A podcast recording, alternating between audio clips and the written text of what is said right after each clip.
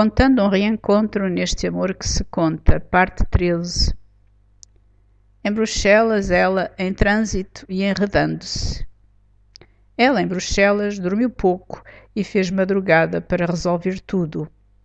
Pelo telefone, com uma rápida ida ao aeroporto, com partida de e com regresso à Gar Central, antes de se meter no comboio para Roterdão, com o risco de chegar a Roterdão com um pequeno atraso.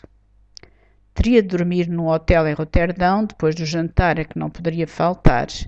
Voltaria, também de comboio, no começo do dia de sexta-feira e iria diretamente para o aeroporto.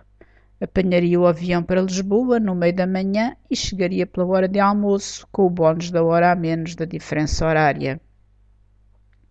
Assim, estaria em casa no começo da tarde à espera dele, que viria dos trabalhos em que andava para ir buscar o computador e alguma roupa e arrancar para a terra, onde, segundo dissera, resolvera ir carpir a solidão naquele fim de semana completamente frustrado e que só ali seria suportável.